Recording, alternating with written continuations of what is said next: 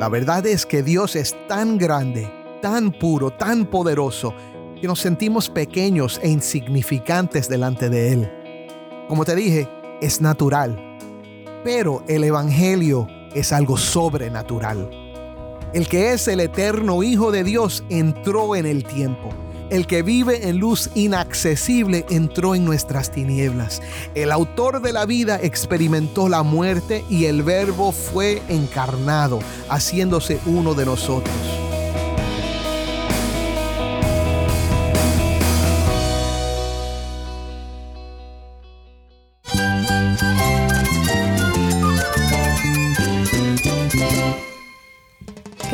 Cristo es mi todo. Cristo es el Rey del universo, es quien guía nuestras vidas. Él es grande y amoroso. Él es real. Solamente Jesucristo es nuestro Señor y Salvador.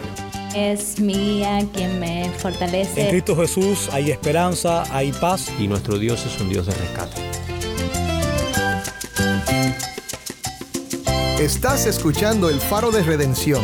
Cristo desde toda la Biblia, para toda Cuba y para todo el mundo.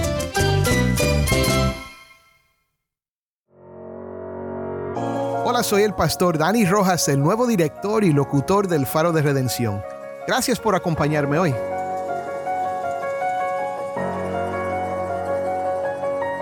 Estamos en la segunda semana de una nueva serie titulada Suprema Majestad, Cristo desvelado, sobre la epístola a los Hebreos.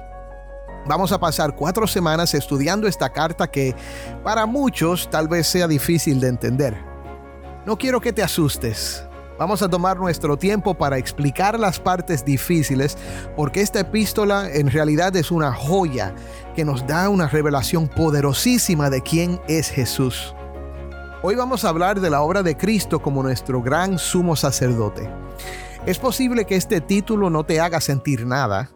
La idea de Cristo como nuestro Salvador quizás te suene más emocionante, pero te aseguro que su obra como sacerdote no es solo importante, sino que es algo que provee para nosotros mucho alivio y consuelo. Porque Cristo es nuestro gran sumo sacerdote, tenemos acceso a la presencia de Dios. Así que si tienes una Biblia, busca Hebreos capítulo 4, versículo 14 y quédate conmigo para ver a Cristo en su palabra.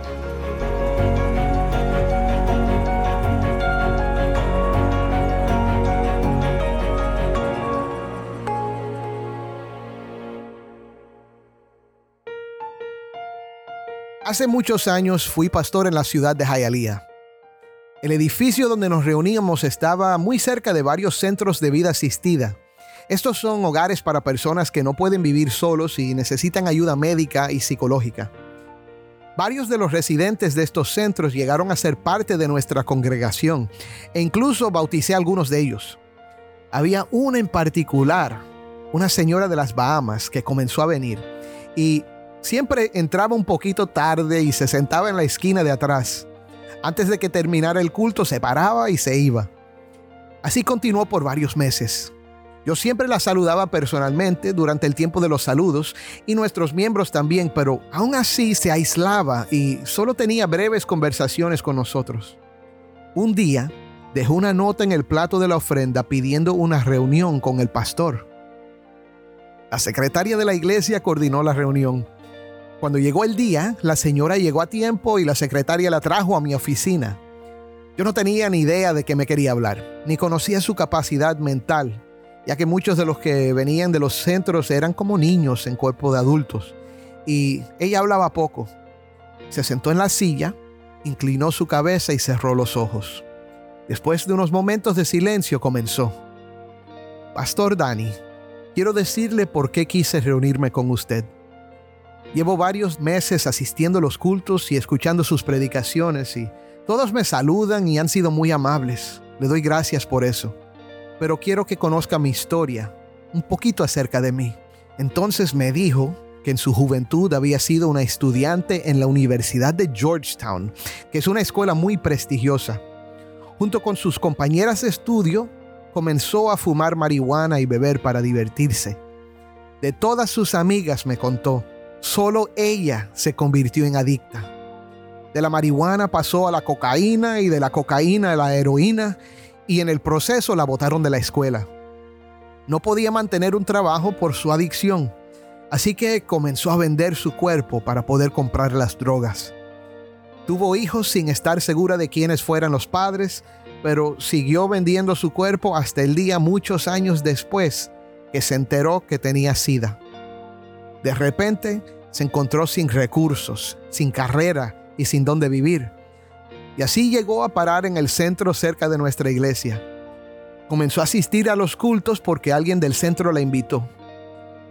Me explicó que le daba vergüenza entrar en la iglesia delante de Dios y entre personas buenas como nosotros cuando su pasado había sido tan feo. Pero la predicación de la palabra la había convencido de algo. Cerró los ojos por un momento, como para concentrarse, y los abrió con lágrimas. Me dijo, me gusta mucho su predicación, pastor. Yo crecí como cristiana en mi país, pero me alejé de Dios. Hace poco, usted dijo, pastor, que lo que nos define en la vida no es nuestro pasado, sino lo que Cristo ha hecho por nosotros. Gracias por decir eso. Lo necesitaba. Eso es lo que quería decirle. Gloria a Dios. Lo que cambió para esta mujer es que el Espíritu Santo la tocó y entendió y creyó el Evangelio y en particular la puerta abierta que es la obra de Cristo en la cruz. Te cuento este testimonio de la gracia en la vida de esta preciosa hija de Dios para introducir el tema de nuestro texto hoy. Jesús, nuestro gran sumo sacerdote. Tenemos acceso al trono de la gracia por lo que Cristo hizo como nuestro gran sumo sacerdote. En Hebreos 4 del 14 al 16, el autor de Hebreos da dos instrucciones importantes que nacen de esta verdad. Nos llama primero a retener nuestra fe y luego a acercarnos a Dios con confianza. Escuchemos el texto en la voz de Taimí que nos acompaña desde Bauta, Cuba.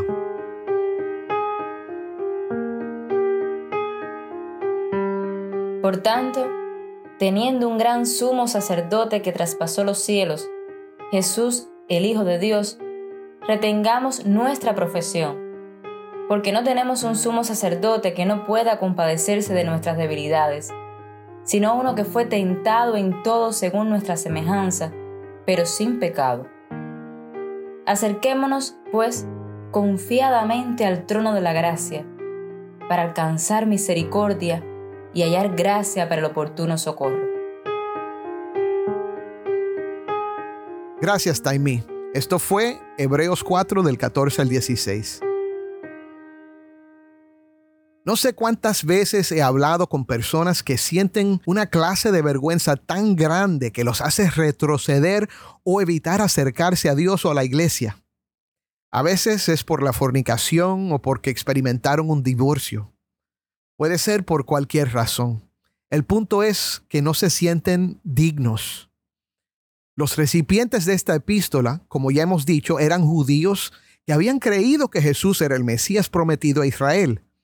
Sin embargo, como judíos, crecieron conociendo la ley del antiguo pacto y sobre todo en el contexto del fariseísmo, que enfatizaba una santidad exagerada basada en reglas adicionales que desarrollaron para protegerlos de desobedecer la ley.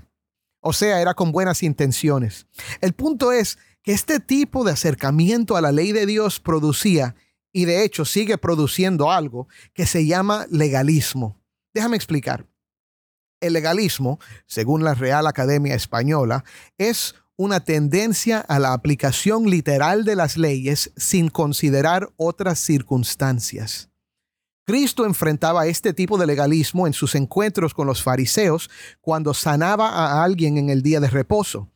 Es una tendencia a ver la observación de la ley como más importante que la misericordia o cualquier otra consideración. Hay otro tipo de legalismo y este es peor que el primero. Es la tendencia a confundir las preferencias personales o las costumbres con la ley de Dios. No hay nada malo con tener preferencias personales o costumbres. Por ejemplo, una congregación puede decidir que no van a servir café los domingos en la iglesia porque quieren enfocarse en la adoración. No hay problema. Pero si esta misma congregación comienza a creer que es un pecado tomar café los domingos, entonces están atando las conciencias de sus miembros a algo que Dios no ha dicho. Es posible que los dos tipos de legalismo estaban afectando a estos creyentes. Y la realidad es que nos puede afectar también a nosotros. El problema es que el legalismo se enfoca en la ley de Dios o las costumbres humanas sin considerar el Evangelio. Y mi hermano, el que no considera que el Evangelio se aplica a la vida diaria, no entiende el Evangelio. Por esto, el autor de Hebreos nos insiste que retengamos nuestra fe. La palabra retengamos significa agarrar algo o tomar posesión de algo.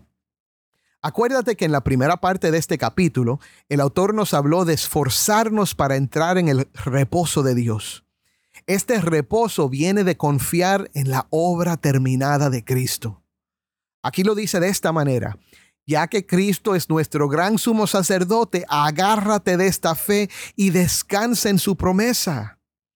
El autor dice que nuestro gran sumo sacerdote, Jesús, el Hijo de Dios, trascendió los cielos esto nos hace recordar dos cosas. Primero, que Cristo, 40 días después de su resurrección, ascendió al cielo.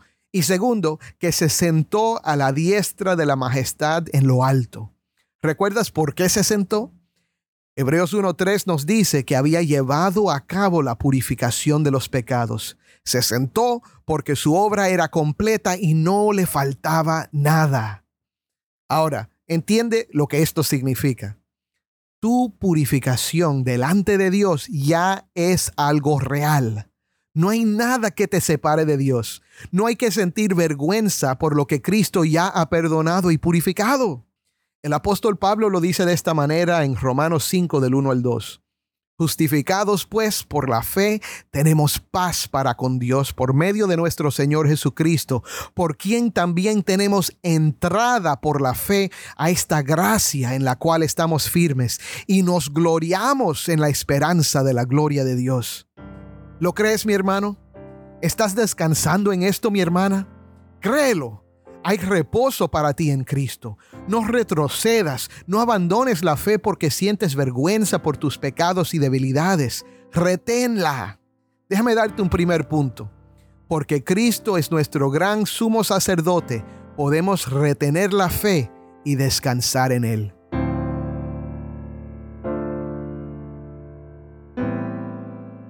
Ahora, leamos el versículo 15 de nuevo porque no tenemos un sumo sacerdote que no pueda compadecerse de nuestras flaquezas, sino uno que ha sido tentado en todo como nosotros, pero sin pecado.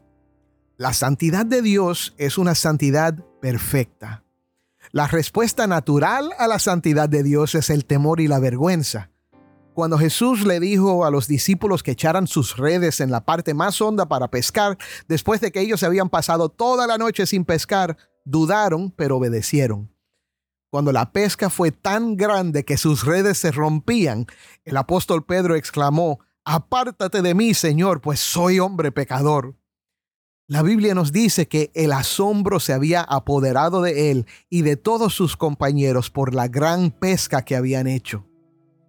La verdad es que Dios es tan grande, tan puro, tan poderoso, que nos sentimos pequeños e insignificantes delante de Él. Como te dije, es natural. Pero el Evangelio es algo sobrenatural. El que es el eterno Hijo de Dios entró en el tiempo. El que vive en luz inaccesible entró en nuestras tinieblas. El autor de la vida experimentó la muerte y el verbo fue encarnado, haciéndose uno de nosotros. Por esto el autor nos dice que nuestro gran sumo sacerdote se compadece de nosotros. Mañana hablaremos de esto con más detalles, pero por ahora entiende que Él ha sido tentado en todo como nosotros, pero sin pecado. Esto significa que el Creador sabe por experiencia lo que es ser ser humano. Cuando nació como uno de nosotros, el que no necesita nada sintió hambre. Experimentó necesidades físicas como el hambre y la sed porque tenía un cuerpo humano como tenía alma y mente humana, sintió nuestras emociones, como la tristeza, la frustración y el enojo. La diferencia es que sintió todo sin pecar.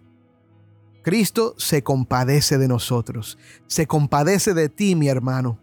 La palabra compadecer significa que se identifica contigo, que siente contigo. Cuando sientes vergüenza, Él puede decir, yo sé que la tentación fue grande, porque también fui tentado. Mi hermano, Dios es santo, pero tiene compasión de nosotros, tanta compasión y amor que fue a la cruz para cancelar tu deuda, perdonar tus pecados y restaurarte a la vida. Déjame darte un segundo punto. Retenemos nuestra fe porque nuestro gran sumo sacerdote se compadece y no nos condena. Ahora, los legalistas siempre se sienten incómodos con enseñanzas como estas. Puedo oír las objeciones en mi mente.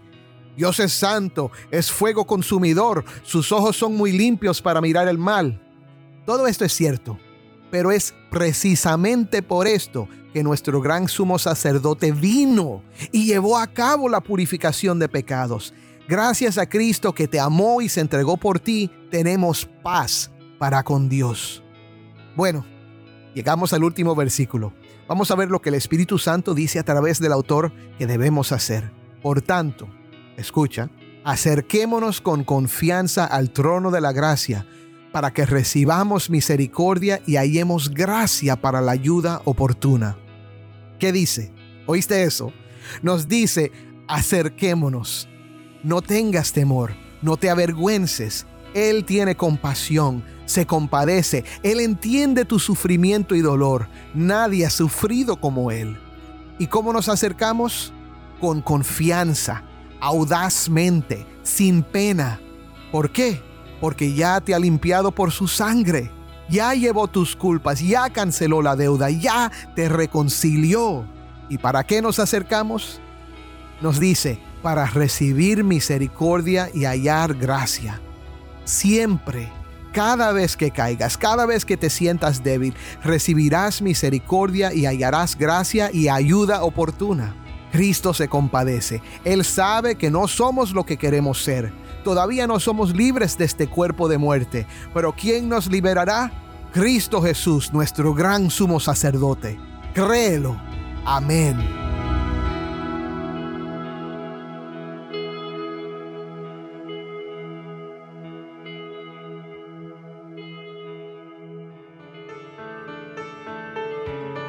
Soy el pastor Dani Rojas y esto es el faro de redención.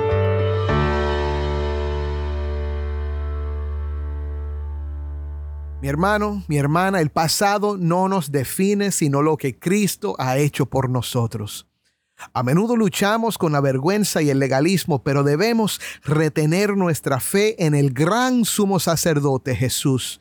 Él se compadece de nuestras flaquezas y nos ofrece misericordia y gracia. Por lo tanto, acerquémonos con confianza al trono de la gracia, recibiendo ayuda en nuestros momentos de necesidad. No dejemos que la vergüenza nos detenga. En cambio, abracemos el amor transformador de Cristo y vivamos en su libertad. Vamos a orar. Padre, yo te doy gracias porque Cristo es nuestro gran sumo sacerdote. Gracias porque la obra de Cristo en la cruz nos ha dado acceso a tu presencia. Gracias Señor porque nos invitas a entrar sin pena, con confianza, sabiendo que tú nos recibes no por nuestros méritos, no por la pureza de nuestras vidas, no por la perfección de nuestras acciones o nuestros pensamientos, sino porque Cristo es nuestro Salvador.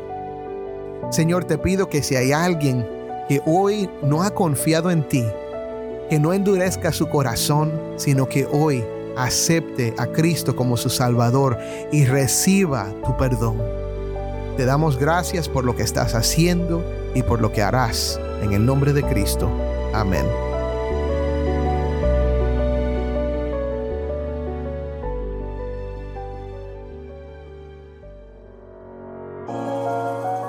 El Faro de Redención como programa radial fue ideado para Cuba, pero ha crecido a un nivel global y si estás en sintonía fuera de Cuba, te agradezco por pasar estos tiempos con nosotros estudiando temas que nos fortalecen en nuestro caminar cristiano. ¿Tienes una historia que contarnos sobre cómo el Faro de Redención está impactando tu vida? Mándanos un correo electrónico a ministerio arroba. De nuevo, ministerio arroba elfaroderedención.org. O si te es más fácil, puedes enviarnos un mensaje en WhatsApp. Nuestro número es 1-786-373-4880. 1-786-373-4880. Y no olvides que también nos puedes seguir en las redes sociales, en Facebook, Instagram y Twitter. Solo busca El Faro de Redención. Allí encontrarás más contenido durante la semana para animarte en tu fe y para mantenerte informado sobre el ministerio del Faro. Y si estás en sintonía fuera de Cuba, te animo a que ores para unirte con nosotros en nuestra misión de hacer resplandecer la luz de Cristo en Cuba y de compartir la voz del pueblo de Dios en esta hermosa isla con oyentes en todo el mundo. Para hacer tu donativo a este ministerio apoyado por personas como tú que aman a Cuba y aman a Cristo, visita nuestra página web elfaroderedención.org diagonal donar. elfaroderedención.org diagonal donar.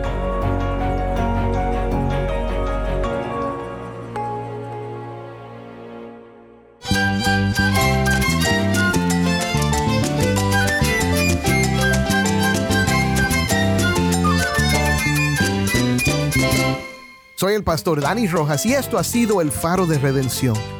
Te invito a que me acompañes mañana en esta serie Suprema Majestad, Cristo desvelado. El Faro de Redención, resplandeciendo la luz de Cristo desde toda la Biblia, para toda Cuba y para todo el mundo.